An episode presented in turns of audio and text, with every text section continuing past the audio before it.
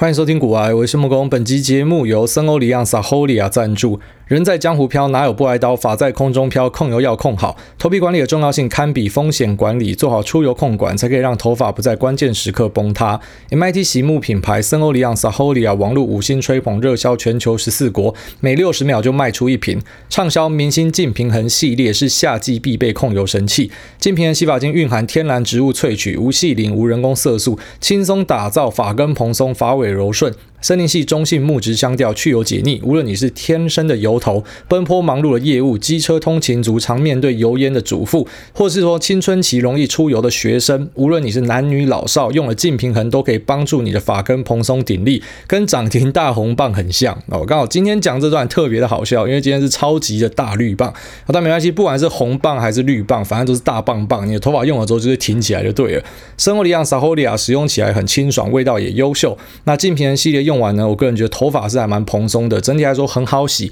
但是也不会说洗过头，像一些洗发精可能用完你头发会这样嘎叽嘎叽这样子卡卡的。那我个人是比较不喜欢这样的状况。那这个洗发精呢是非常好洗的，MIT 洗沐品牌森欧里昂 Saholia 荣获 Pure Beauty 全球美妆奥斯卡 Monday Selection 国际品质评鉴大赏的肯定，热销全球十四国。即日起到八月十三号之前，你只要在官网购买，输入股癌专属的折扣码 G O O A Y E，享最高两百五十块的折扣。加入 Line 呢，就再享一百块的折价券，满额还有更多的好礼。那马来西亚的朋友，因为我们这边蛮多马来西亚听众，你可以到马来西亚的虾皮去购买。那更多资讯呢，我把它放在连接在这边，提供给需要的朋友们。好，那我们开头这边先跟大家做一个叮咛，就是如果你今天是有需要去睡公园、地下道、天桥或是湖畔，那有些比较幸运的，可能你发现没有上锁的里民活动中心跟社区活动中心，然后偷偷跑进去睡觉的，还是要注意防疫啊，还是要注意酒精带在手上消毒一下，口罩把它戴起来，社交距离抓好啊，因为可能发现很多跟你一样的人都在公园里面啊，那大家要保持一个距离，同时呢要遵循我们国内的防疫规定。目前我们在第二级，可能会升第三级，所以室内室外都有对应的群聚的人数不可以超过，超过你们可能一起被带回去警察局，或者说可能会被开一个什么罚锾之类的，那就比较不好看啊，这大家要注意。然后第二点就是那些可能最近想要全职交易，然后已经准备好离职单，洋洋洒洒七点七大罪状，老板干你娘这种哦，然后已经写好，但是现在感到反悔的，然后如果说你要反悔的话呢，那个名字的部分，我个人建议你除了在正面涂掉之外，翻到背面也要涂一下，不然老板可能拿到那个日光灯下一透，哎，就知道他是谁。好，那如果最好的话就是效仿我们在部队里面有些不得人的文件，或者说呢，诶，比较敏感的文件，比较不好的文件，我们要把它销毁掉的时候，我们用水消啦，然后就拿到水里面去拉一拉之类的，或直接把它烧掉啊。这样的话，可能在后来的职场之路会过得比较顺。然后第三个就是很多在之前问我说要全职交易的，我不知道大家过得好不好。我们要酸大家，也没有刁大家意思，因为像今天这种通杀盘，就是大家的账上资产都会有一定程度的蒸发嘛，只是蒸发的多跟少而已。那杠杆很多的，可能不只是蒸发，可能是要进入棺材了啊。那没有杠杆的，可能有些是，比方说很早就进场的，那就是获利回吐，那还是有获利啊，或者说可能近期进场，那比较闷一点，那账上呢可能亏一点钱，但是其实今天呢，大家都在同一条船上啊，所以没有要酸任何人的意思，只要跟大家讲说，如果你是想要全职交易的，其实这就是一个非常好的机会然后，去审视自己，你到底适不适合。而且认真来说，这只是第一关。虽然说这个第一关呢来的非常的凶猛，我们直接看到了这个台股的历史最大的跌点啊，一千四百一十七点。然后同时呢，我们也看到历史最大的跌幅啊，这个跌幅呢是八点五趴。同时呢，最大的市值蒸发四兆哦，这全部都创了历史的记录。也就是说，我们在二零二零年进场的，虽然说在后来的疫情时代，我们过得非常滋润啊，每个族群都涨到了啦，每个人都赚到了啦啊，但是呢，我们确实也看了很。多惊心动魄的东西，从二零二零一月三十台股的白包行情开始，然后到美股的三月熔断哦，二三月熔断，然后之后再一路看到各式各样的事件，然后到现在台股又创一个历史最大的跌点记录，我觉得值回票价啊！但是当然，老样子啊，就是我们节目一贯强调的，你新进场的人，你一定是比较闷啊，因为股市是有一点红利给那些怎么讲，他们比你更早就进来承担风险，更早就在里面蹲的人，当然是有红利嘛，学长是有红利的啦啊，所以可能有些人他，比方说去年进场到现在，今天。对他来说就是一个获利回吐而已嘛，因为其实虽然盘中的下杀看起来非常可怕，但是我们很快的就看到啊，包含说像是台积电。那大立光、联发科。联咏哦，这几个关键指标，台湾很重要的科技股呢，其实都做了一个非常漂亮的 V 转哦。但是在这边跟大家强调一下，V 转这种东西，假设你用技术分析去看，很多人会告诉你说，哎，那个下影线这么长，代表说这个地方会反转哦，未必啊，未必。你可以很轻松的在过往的线图里面找到下影线超长，然后最后面继续崩下去的下影线呢，你只可以把它当成是盘中有人曾经进攻过的一个证明，就这样而已啊。其实技术分析很多人会喜欢把它搞得好像是可以预测未来哦，但是其实已经有多样的。数据啊，然后跟一些回测告诉你说，它其实不太可以预测未来，但当然它还是可以做一个佐证哦，就是帮助你提高你的胜率。假如说你用的很顺的话，但是它其实不是一个预测的工具。我们只可以讲说，可能杀到这种位置，然后有一些长线资金觉得价值浮现，所以要介入啊。那长线资金，像我自己有一部分长线资金，那我一些朋友呢，他们也是那种什么半年、一年交易一次的哦。那这样的人是其实不少，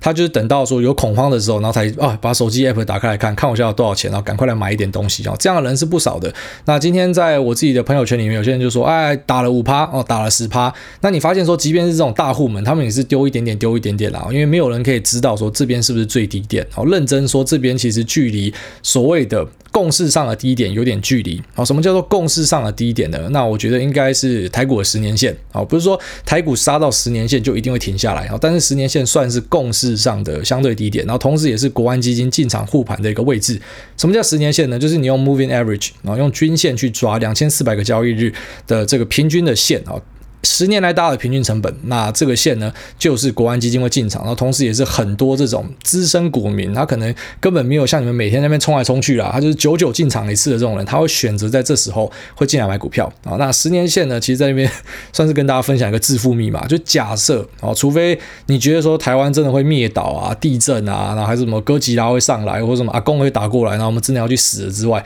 在这样的状况之外啊，假设你觉得台股。然后台湾市场长期看好，其实十年线胜率非常高哦。你要过往的经验去回测，你会发现说，当国安基金进场的时候，其实那个赚钱的几率是很高的。你跟着他一起进去啊，虽然你可能还是会套一阵子或什么，但拉长线来看，你会发现那是一个绝佳的买点啊。这是过往的一个惯例跟经验啦。那目前十年线位置其实大概落在一万一、一万二左右。我前几天看是这样，那现在到了多少我不知道，反正差不多在这个位置。也就是说，可能你要等到这个位置上下，你才可以期待政府会来救你。好，所以可能目前呃，你看到这接盘的有。可能是大户们，当然也有可能是八大长老，就是八大关谷银行进去买的。但是国安基金的话，我可以大胆的跟大家说，不可能。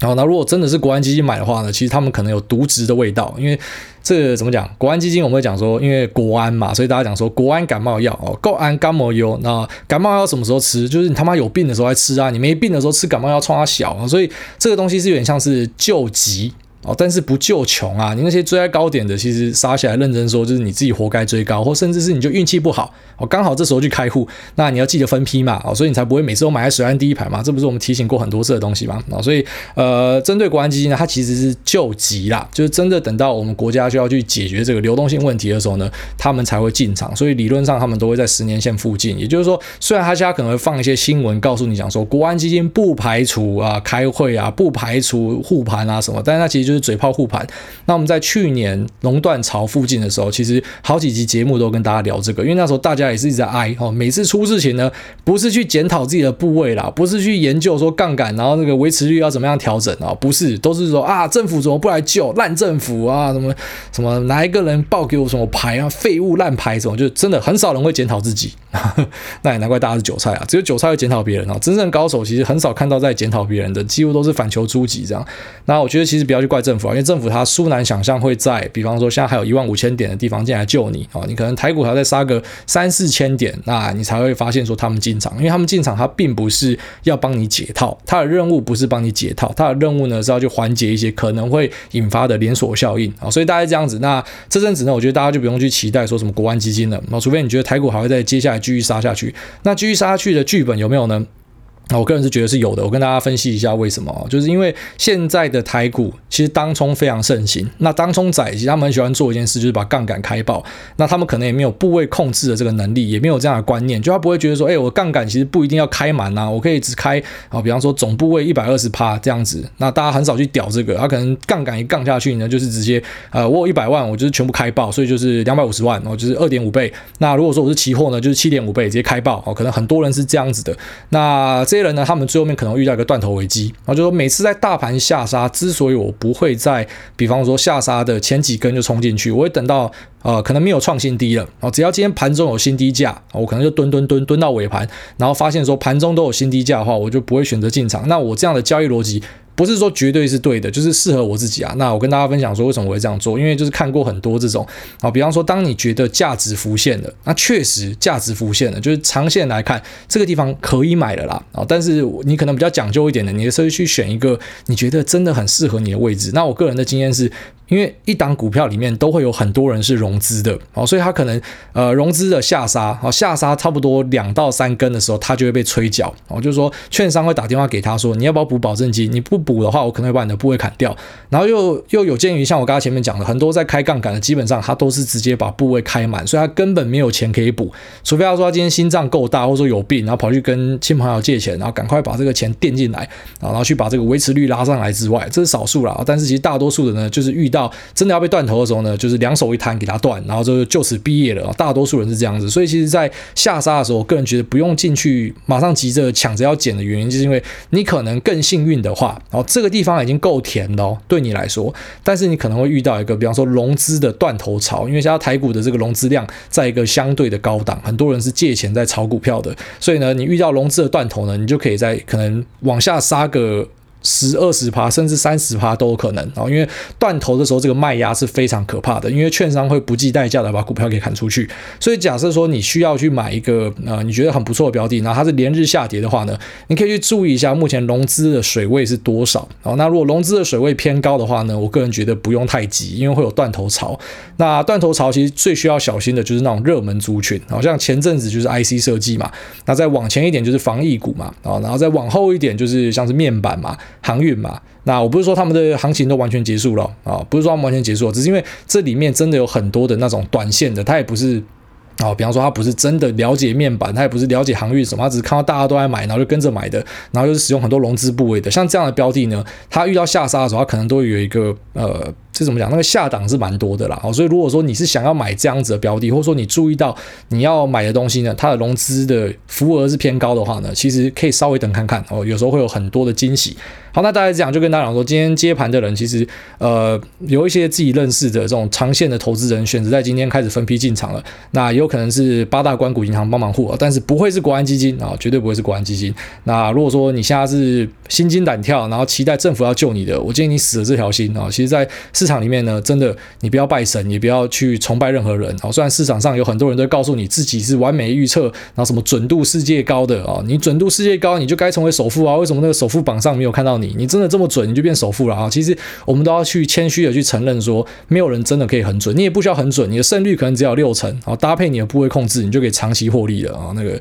不好的。就像 Peter Lynch 讲的，不好的草把它拔掉，那好的花呢，让它继续长。其实你的胜率不用高，五六成就可以持续赚钱的。好，那重点就是这个部位的管理。所以，比方说你遇到下跌的时候，然后你的杠杆的位置太大，然后那可能就一次侵蚀到过多的本金。这也是为什么我昨天有发一个文跟大家说去杠杆，并不是我有预测到今天下跌。其实我自己知道有很高几率是，比方说我昨天跟大家建议说，哎，你看到这样的下杀要给一点尊重，然后杠杆先去掉，然后今天绝世反弹，我一定会被笑了。啊，其实市场里面就是很多这种短线咖哦，没有没有 sense。的，他就一定会跑来笑你啊！啊，你跟大家讲说去杠杆，哈哈哈，我昨天杠杆 all in，然后我现在赚钱了。就像我之前讲那个原油正二的时候，跟你讲说不要这样子接，然后也被笑嘛！啊哈哈，你是不是自己赚不到，你才出来那边酸言酸语？哦，我没有要酸任何人的意思，我只是讲是我会这样做哦。你可以把我的节目跟我的粉专写的东西都想成是我自己的分享啊，我没有要教你什么，我没有要逼你要怎么做，是我会这样做。所以啊，比方说像如果今天反弹的话，我那篇文章可能就被拿出来笑嘛。但是你看，如果像今天遇到这样一个绝世下杀，然后一个我们可以甚至。讲是市场里面很难以预测的一个崩盘哦，遇到这样的状况呢，你就很庆幸，还有你又把这个杠杆的部位前一天就先去掉了，那最好是永远都不要用杠杆啊，但是如果要用的话，其实。任何的一个风吹草动，你都要非常呃认真的去面对它啊，因为我们真的都很怕会把本金给侵蚀掉啊，本金侵蚀掉之后要回到原点是很困难的事情哦，除非你有强劲的现金流，本多终胜之外呢，那不然呢，其实每一分钱都要好好去珍惜它。用了杠杆之后是一个双面刃呐，所以你要针对这种行情要有相对的敏感性，你发现不对的时候就赶快先砍掉啊，不然如果你遇到一个跌停下杀的话啊，那真的会出人命啊，那真的会出人命，因为很多出人命的人那种意外都是在。你不觉得它会发生的时候，结果比方说一只很好的绩优股连续下杀，连续锁跌停，那个连跑都跑不掉，那真的哈会让你整个人从本来。大赚钱变成负债啊，这都是非常有机会的。好，那大概是这样子啊，我就祝大家在接下来的这个行情里面哈，可能后面会很正的，你可能看到一个超级大的反弹，那你可能看到一个很大的下杀，但是我个人觉得应该是不会很快趋于平缓哦，应该是会甩来甩去一阵子。那这阵子呢，就记得那个弹药要稍微保持好，然后不要一直把它打光哦，就稍微稳健一点，然后静下心哈，然后可能不要太受到比方说一些讨论区什么的影响，因为。你就想市场里面赚钱的人其实少数了，然后在主动的市场里面。那你是要跟大家为伍，一直在那边恐慌，一直在那边怨天尤人呢，还是你要静下心来去思考，说到底你要买的东西是什么，它的状况好不好，未来好不好，接单会不会顺利？那这次的下杀是不是反映它的价值，还是说这次下杀是价值陷阱呢？啊，我们接下来就是来跟大家聊这个价值陷阱啊，就是我今天想好要跟大家讲的主题，就是说你每次遇到下杀的时候呢，诶，这个其实我在我的书里面有写到这一块啊，就很多人觉得自己是葛拉汉啊，那种人弃我取。别人不要的东西，我跑进去捡哦。格拉汉是一代投资大师，是巴菲特的老师。那我觉得他的很多想法跟心法是非常值得借鉴的哦。但是他的一些选股的方法，包含他自己本人都有出来跟大家讲说，其实已经不太适合在这个时代了。包含说你在财报里面找一些关键的数据或什么的，但那些数据其实在一个啊、人人都可以看财报，甚至有一些网站你根本不需要看财报，他直接把你把啊什么各项数字 roera 然后成长率啊、然后营收的 year on year、month on month 什么。然后相关的获利的表现变化，它直接把你图表视觉化之后呢，其实你已经很难像他那个时代，就是我假设认真去翻财报，我可以发现一些东西。好，现在要认真翻财报，发现一些宝石的机会其实是更小，就更困难，更更有挑战的。那可能很多人就直接看一些量化数据，那量化数据有时候就有一些陷阱啊。比方说你看到一些股票它杀下来，然后你觉得说干他妈下来太便宜了吧？然后过去的 EPS 开出来超漂亮，然后在它最高点的时候，可能本一比是十五倍啊，啊，比方说。是一只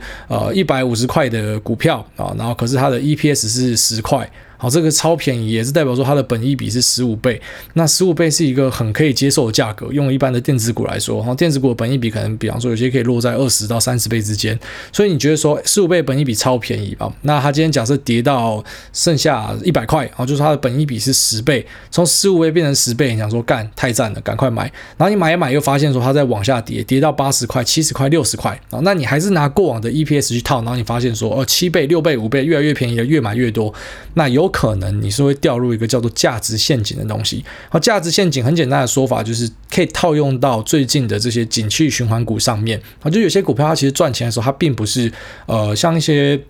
那我们看到的那种大长线的科技成长股啊，比方说亚马逊、Microsoft，那或者说台湾的台积电、联发科、联咏哦，这些可能持续一直成绩越开越漂亮的。那很多公司其实不是这样子哦，特别是那些原物料、传产，那这些钢铁跟食品，他们很多叫做所谓的呃景气循环股啊，就是说它可能走一次哦，石化类也是啊，哦，就是它可能走一次行情，那这个行情结束之后，下一次回来是三年、五年，甚至是更久以后。那这样的公司呢，他们常见的状况就是比。比方说，像在呃零七零八年的时候，那时候呃中国开始崛起，开始去做大量建设的时候，就有点像现在美国大基建这样啊。中国现在也在开始在推大基建，所以我们看到很多的原物料在涨价。然后那原物料涨价的时候，这些啊持有大量存货的，或者说他自己本身就是矿商之类的，他可能就获得很大的注意，那它的价格就很漂亮哦。比方说一些这个钢铁厂啊，它有一个高炉，那高炉其实是不可以熄火的，就是你开下去就要一直烧一直烧，所以你平常假设业绩没有那么好的时候，你就一直在赔钱。然后但是业绩好的时候，你可能那个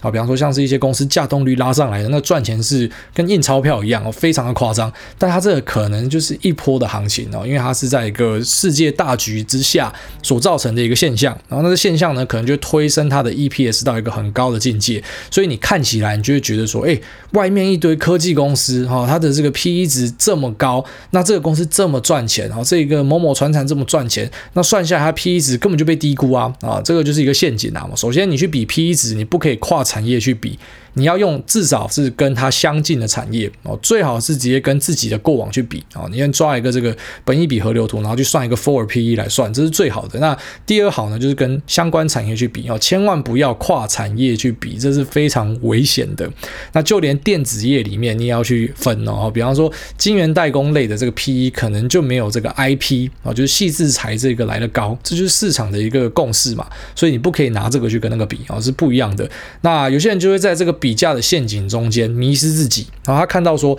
哎，过往赚这么多钱，然后这几季赚太多钱了，那现在股价跌下来这么便宜了，赶快买。然后这时候非常推荐大家，你去把宏达电。然后你去把国巨还有华新科，然后之前 MLCC 涨价的时候，然后你再去把汉讯，啊，汉讯是之前在这个矿机的时候，CPU 矿机的时候，那它的这个板卡是非常好挖矿的。然后你去把这些公司的股价跟它的财报找出来，然后你去比对一下，你看一下它财报开出来的时间点啊，其实往往像以国巨跟这个宏达电的例子呢，就是财报开出来最高点。最赚钱的时候呢，股价已经剩下一半哦，市场已经走在前面，率先反应的。那汉讯的例子呢，是等到它财报开出来最漂亮的那一次，然后公布的当天还是隔天，就是遇到了一个疯狂的下杀，直接跟跳楼雪崩式那样下去一样。那当时就有很多人进去抄底。为什么我对这支印象深刻呢？因为我妈是上面的，然后她是从很早就开始买，然后后来抱过一整座山哦，结果她好像还赚三四倍哦，蛮屌的。经过一座山之后还赚三四倍，然后呢，她在这支股票上上面。所以我就很贴着在看啊，就看说会发生什么样的事情。那就是等到他跳楼的时候呢，其实你在网络上很多讨论区，大家都告诉你，我们来算数字啊，我们来看过去的这个财报开出来这样子，那成长率啊，你看从第三季、第四季，然后这样开出来成长率是多少？那明年第一季。套这个成长率就会是多少哦，所以看起来现在股价哎剩下半价哎，你为什么不买？这是便宜的东西啊，赶快买！然后但是他们可能就忽略一件事情，然后或者是说我们现在是用事后论讲，我们讲它是忽略，但当下你在上面可能你自己也会晕船，你就觉得说哎这东西真的好啊，比特币挖矿哎挖矿是未来大趋势哎，然后只是没有想到，比方说可能最早第一代 CPU 换用 GPU，然后最后面用 ASIC 啊，就是用专用的矿机去挖矿，它被时代给淘汰掉，它只是一个短暂的一个现象哦，当时可能大家泛用这样子的东西。所以它只是一个暂时的，但是因为你就觉得它的 EPS 会继续成长，所以你就觉得这个地方很便宜，所以你就觉得我应该要大买啊，这就是所谓的价值陷阱。那价值陷阱其实会反映在很多的东西上面啊。其实我们把它一言以蔽之，就是一家公司它其实并没有这个能力去长期的赚到这个钱，然后维持一个强劲的成长率，它只是暂时的，因为某个现象。啊，这是甚至我们可以讲说是 event trading 的结果，因为某个事情、某个事件导致的一个暂时的现象，所以它的股价被推上来。那当然最后面呢，它还是会回归原状啊，不一定是跌回原点，但是呢，它不会像之前这么激情的继续涨。所以当你觉得捡便宜的时候，其实不一定是捡便宜啊。这个我觉得是非常重要的观念的啊，就是大家要把这个东西放在心上。比方说你今天看到的那些热门族群，好像是啊面板，那最近又在开始在炒防疫股啊，然后还有航运航。运的话就要去紧盯马士基有没有讲什么，然后就是世界最大的这个货柜轮，那他们最近就刚对一些未来的展望说了一些话啊，就是说其实明年的这个航运一定是会回归正常啊，其实用屁股想大家都马上会回归正常啊，大家讲说可能运价会稍微再贵一点，但是不会像现在这么激情啦，那这大家要去注意的啊，就假设你去买这些标的的话，那你又知道这个东西是一期一会的，是可能短期所造成的一个现象，那等到。后来，好，比方说股价开始反转的时候，你可能脚要抹油了啊，就是说这种东西你本来就不太可能赚到全部，你有可能就赚到一块，那有赚到就好了啊。你要赚完整段其实不容易啦，因为这种东西要反转的时候，可能速度也很快啊，可能是用好几根跌停锁下来的，像面板就直接锁了跌停这样，直接砍下来嘛。那个呃，如果说你跑不够快的，有可能会套在上面很久了，那这是有机会的。但当然，如果你对于未来非常非常有信心的话，那你要摊平也是可以啊。但是在大多数的状况呢，在看过这么多的所谓的这种机会财，然后景气循环，或者说一些呃因为特殊现象所造成的。啊，缺货或是拉货，甚至有些是，比方说公司做账，故意把账做得漂亮一点哦。在新创圈也会这样子吧？哎，先把这个账做得漂亮一点，再去募资哦，就是一样的东西啊。你会看到，哎，现在很便宜，它其实是一个短暂的现象啊，因为长期来看，其实这家公司的成长性跟获利就是没有这么好，它只是现在这样而已。好，那我们这期节目就分享到这，接下来我们进入 Q&A 的部分。那一样先祝大家顺利啦，因为台股接下来应该是很正。那美股这边呢，成长股刚复活啦，那权值股本来以为亚马逊要突破了，干真的心很累，然后就直接被拉回来，然后继续在那边抽插，然后苹果又稍微转弱了，所以呃，确实现在的股票没那么好做啊。但是如果说你知道自己的目的是什么，然后你也知道说你投资的东西是什么啊，那你可能把配置调好之后就任它去吧。啊，其实股价的短期上，我们真的没有办法预期它会怎么走，你就是选一个你喜欢的公司，然后买进，然后希望呢你的绩效可以不错，可以帮助你的资产成长，我就是回归到投资的本质。然后如果怎么发现都觉得这个那选股是打不赢大盘的啊，其实就买大盘哦，至少配一点点嘛啊，然后你再用这个比例上去调整啊，让自己可以过得舒服一点，然后最后面呢可以达成说你的资产可以增长，然后你又玩得很开心，好，这是最好的。然后那第一位罗世芬啊，他说灰阶思考中，五星吹捧，艾大你好，想请问艾大，债券部位有纳入您的配置中吗？对股债平衡型的 ETF AOA、AOR、AOM 的看法。好，OK，那债券部位的这个话题呢，其实我们已经回答过很多次了，但是因为好像好久没有聊到了，所以我们就再回答一下。然后老听众如果听过 N 次的啊，你就将就一下了，搞不好每次我分享会有不一样的新看法之类的。好，那呃，债券部位我是没有纳入我的配置的，我是不喜欢债的。啊，我先跟你讲什么样的人需要债啊，就是那些可能无法去承受波动的人，或者说刚开局的人，我会建议你先配一点债。啊，就是你都做最保险的方法嘛。那你配下去之后，假设你发现，哎，其实你是耐得住波动的。啊，因为这个东西其实老实说，只有你真的遇到，你才知道你可不可以。比方说像去年的三月熔断潮那时候，那我们的很多金融股，就是纯股族最爱存的标的，直接跳楼嘛。那跳下去之后，哎，纯股族全部忘记说，哎，你们不是当初讲好说越跌越买嘛？结果妈的，真的跳楼之后干，每个都在跑，没有人想当最后一个。好，所以后来全部砍在一个阿呆股嘛。那我认真讲，其实你也不能说他们笨或什么的，因为。你在股灾当下，哦，除了像我们这种节目跟你聊天陪你取暖，其实很少人会跟你取暖。新闻只会跟你讲坏消息，你上网看都是坏消息啊。哪天又有谁要自杀、要跳楼，谁又要爆掉，哪个基金要爆仓什么的，你会觉得世界要毁灭。然后每次的这种呃出一个大事的时候，其实整个媒体告诉你的状况都是很不好的，所以你会越看就越在那个那个漩涡里面出不来，然后你就会非常难过，所以你就会想说，干干脆。一了百了啦，直接砍掉算了啊。那像这样子的人呢，其实就蛮适合去做股债配的，因为你会很明确知道说，比方说像你股票下去的时候，其实股跟债算是一个负相关的啊。当股下去，可能避险资金会转进去债里面，所以把债的价格往上推，就形成一个类似对冲的效果，然后去降低你的波动，让你在回档的时候，这个下档的限缩啊，就是下档的风险会限缩，但相对的啊，上涨的时候，因为债的关系，那你的股票表现也不会这么好。哦，就是这东西是有一好没两好。了，所以当我之前跟大家讲说我不喜欢配债的时候，就有被一些基本学院派的店啊，那当然我自己会海巡嘛，我会看到大家讨论我节目嘛。我是不会出来评论的，但是我觉得看大家怎么追我嘛。有些人讲说乱教，就是一定要什么七三配。我跟你讲，没有这样的，很多人就是读书读到脑袋僵化，然后尽信书不如无书啦。而股债配本来就弹性的，因为像你现在你自己讲的是四支 ETF，它就是一个弹性的示范。然后 AOA 就是最激进的啊，相相较起来，它波动性也是最大的，因为它的股债配是八二比啦。然后你没有列出来的是 AOK，它其实是四支啊，就是 AOA、AOR、AOM、AOK。那 AOA 是股票最多的八十趴啊，那 AOK 是股票最少的三十趴。那他们的做法呢，就是因为它是 iShare 推出的四支 ETF，它就是把他们旗下的基金拿来排列组合，然后依比例不同去调整啊。比方说这个。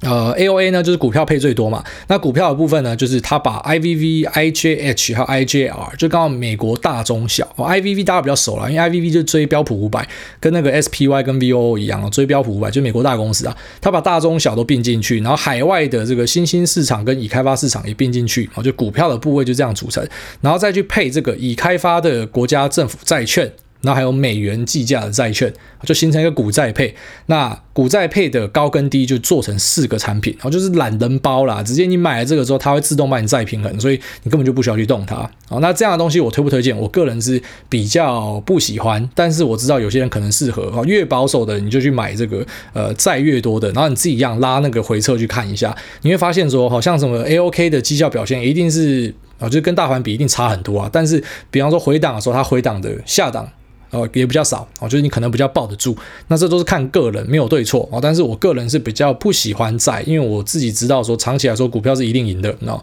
就是假设我们人类文明会发展，没有哥吉拉会出来啊，那不会不会。灭球啊，地球不会整个爆掉的话呢，那其实你持有股票长期来说一定是赢过债券的啊。所以呃，如果你耐得住这个回档的话，然后你也不会有紧急需要把这个钱砍出来之类的话呢，那你就可以直接持有股票。但是如果你是我刚刚前面提到的，你会晚上睡不好的，会怎样的？那你就配点债哦，这样真的会睡得比较好。好，那下面为这个来高雄打拼的台中仔，他说五星吹爆，真心认为开盘中 Telegram 的群组很热闹。那随着盘势的热烈，一下子菜鸡出来问什么追，那什么要跑，那一下子主委跟各路大神出来普度众生，那最后一切都在 GG 大的超心经劝世中回归平静。茫茫股海中的股外群组真有趣啊！那前几个礼拜四的下杀，因为挨大一句目标公园香油专七补周，直接笑烂。从没想过投资可以这么有趣。白大叔看完了，没意外的话，应该还会再看好几次。那不只是认清观念，更是审视自己。虽然二十一岁小屁孩在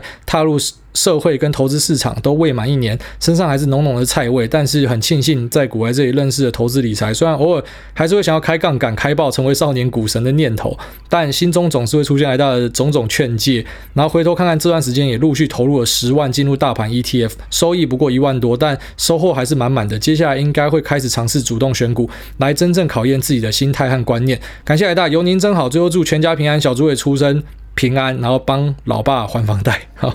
，OK，谢谢。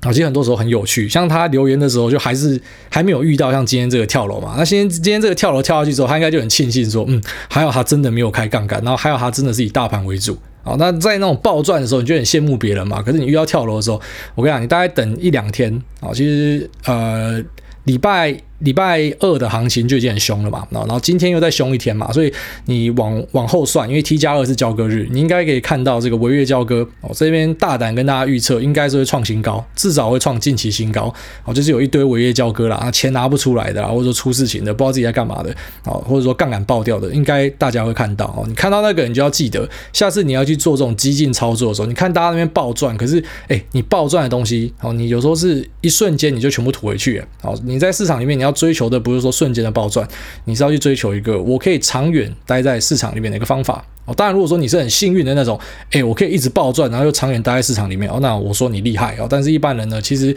你很难做到这种非常夸张的报酬率，除非你去采用了一些比较激进的方法。那这些激进的方法呢，就是你平常用都没事情，然后就像那些高收益债一样，大家高收益债买爆，乐色债买爆，多头行情杠杆开下去哦。可是你今天只要遇到。空头呢，它就一瞬间可能就有东西爆掉、炸掉，那你多年来的辛苦就一次不见啊，或者像是我们之前跟大家聊到的这个 XIV 事件的美国散户，那也是爽赚好几年啊，就一次毕业，那你就要问你自己，这是你要的吗？就大起大落的人生是你要的吗？如果是，那当然欢迎你去大胆试看看，搞不好你真的就是一个少年股神。好，下面一位这个。Alizarin 二零一八，他说五星吹到出水，古埃大安安，小弟是大学生。自从收看您的节目之后，建立蛮多的基本投资观念。最近很多人都在玩直销或是微商，那小弟直觉是直销那种散播正能量、卖梦想的庞氏骗局是垃圾。不知道古埃大大对于直销有什么看法？其实我不想要这个一竿一竿子打翻一船人哦。我当然知道有些直销卖的东西，那个产品不一定是垃圾，但是。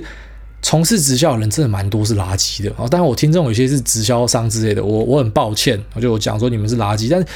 你们夺走很多朋友啊！我有很多朋友，自从踏入直销之后，我们就没有办法当朋友，因为他整天就想要卖你东西，整天就想要跟你讲说他们的团队跑去杜拜，什么升蓝钻，然后开跑车，然后什么一堆现金那边拍照。我就说那个现金是你的吗？车是你的吗？不是哦，但是之后就会是我的什么？就是他会满满的正能量，然后告诉你说这个就是财富自由，这个就是呃这个生活中啊，就是我们可以当自己的老板什么的。就他们会很多这种鸡掰干话了，然后讲了这种话之后，其实就没有办法当朋友了，或者说他一直跟你跟你要要你当他下线什么的，就没有办法当朋友了。那我觉得这个生意模式就是很很烦，很烦啊！我知道，当然你不一定是卖乐色，可是就像是你推销，你可以用比较有格调的方式推销，你不要强制什么把东西塞到我手上。其实那种你知道，在台北车站附近会有那种把爱心笔塞你手上，我就直接把爱心笔丢出去。好，你妈，你有种就去告我，不然我们这边打一架。那你干，你把东西塞我手上，冲他小了，我就很讨厌这种，就是你强制来搞我，然后整天在我旁边弄我的人哦。所以。呃，我非常反对这样的东西啊！你问我看法，我就告诉你这样。那我只能说，呃，你身边假设有很多朋友这样子的话，你离他们远一点呐。啊，这些人对你是不会有什么帮助的。哦，他们就像是在精神上的吸鸦片啊，回刚烈假刀，然后他鼻子 往那边狂吸打针。他手这样一直拍，一直拍，把他血管打出来，然后后来发现血管都不见了。这些人其实到最后就会会沉沦的。当然可能有少部分真的变成什么蓝钻啊、紫钻杀小的啊，但是我很不喜欢这样的东西啊。好，下面为这个二二二二泥岛泥，他说 U 川浅究庆 V。不知道公阿小。先五星吹捧，股癌讲话直接，步调明快，加上脏话，偶尔又听得到客家话，听投资资讯有趣又有客家话可以听，真的超喜欢，赞赞赞！好，感谢你。下面一位 she 零九零二，他说五星吹捧，想问虚拟币平台的看法。想问一下，癌大最近常在 Facebook 看到网红肾结石在自己的粉专制作了 Pionex，Pionex 啊 Pionex，我会念派网这个平台。那并且专门制作影片来介绍平台的功能，在影片中，结石哥说的天花乱坠，其中有一个网格机器人的 AI 功能，从它的。介绍中来看，好像只要虚拟币不崩盘到不见的状况，这个机器人就可以二十四小时不断的低买高卖，去平滑成本，稳定获稳定获利，连睡觉都可以赚钱。我想问癌大对于这个平台以及 AI 的功能有什么看法？PS 稍微看一下圣结石的粉砖一个礼拜的内容，感觉他好像股市同学会的某些达人一样，大跌时不发文，回涨时就抛出 App 画面，说不好意思翻倍了又赚了多少。我是觉得身为一个 KOL 这样子好像不太好了，我不评论啊，因为我不认识他。啊，那我也没有在看他的东西，我我也甚至讲说，我也不太知道他是谁，我只知道他是一个之前 YouTube 好像说什么台湾最快上报几百万的人吧。啊，我们就讲这个行为本身啦，我就说你你说有什么机器跟 AI，其实我是不太相信这样的东西。啊，很简单，如果这东西真的可以稳赚不赔的话，那。你赶快跟他讲说，你这个身边有哪一个朋友在放贷的？哦，这个贷款利率多少？你真的稳赚不赔，你就直接 all in 啊！你就 all in，你不就他妈就一定发大财嘛？所以我其实是不太相信那种任何可以宣称疗疗效的那，什么某个方法稳赚不赔，什么某个分析什么样科学化、精准化，你知道都一定会用很炫炮的那个 buzzword 告诉你说，我们这个是完全科学化、数据啊，什么 AI。大智慧、人工呃，人工智慧什么智能，不是就丢一堆这种字嘛？五 G、六 G 啊，反正放一堆这种字的东西，刚才很多都是好小的啦。你真的这么厉害啊？就任何一个人跟你宣称在股市、在币圈多么屌炮的。你真的那么屌的话，你就不会在这了。然后其实我们都是在市场里面打滚的人嘛，那我们都很清楚说，其实你不可以每次都赚，不可能，没有这样的事情啊。你看十三 F 报告，那些这么屌炮的世界大师都没有办法每笔都赚的，你们怎么样每笔都赚的？你一定就唬烂的嘛。那当然有可能你就是不世出的天才啊，你就是未来会成为世界的投资大师之一，会跟李路、巴菲特站在同一排之类的。但是我不相信呐，我宁愿去拒绝相信这样子的东西。那。嗯，这是我的看法哦。当然，如果你觉得东西可以试，哎。无风险套利可以屌赚钱，你还是可以去玩看看啊。其实我我是蛮鼓励大家都可以去试任何的东西啊。比方说今天假设，因为我是不认识他啦，如果这是我朋友跟我讲说我这样的东西，好 OK 啊，我先拿个十万块进去玩看看呐。哦，我就是当支持你啊，我看你的东西怎么样啊。那玩了就知道了。那我自己是蛮喜欢这样，我就丢个小钱进去试看看。那呃一般人的话，假设你没有这个钱可以丢的话，我建议你就是要保持警觉啦。啊，很多告诉你说稳定收益的东西。呃，基本上九成九都有问题啊。好，下面一位被 Hotels.com 骗钱，他说来自鸡肉饭的故乡，诸位好，五星吹捧，每周准时收听，书很精彩，看完意犹未尽，谢谢诸位热心分享新知，祝福诸位及夫人平安喜乐，有机会来嘉义玩，鸡肉饭好吃。那想问诸位对碳中和的看法，是否长线看好绿能产业以及碳中和对电子业的影响？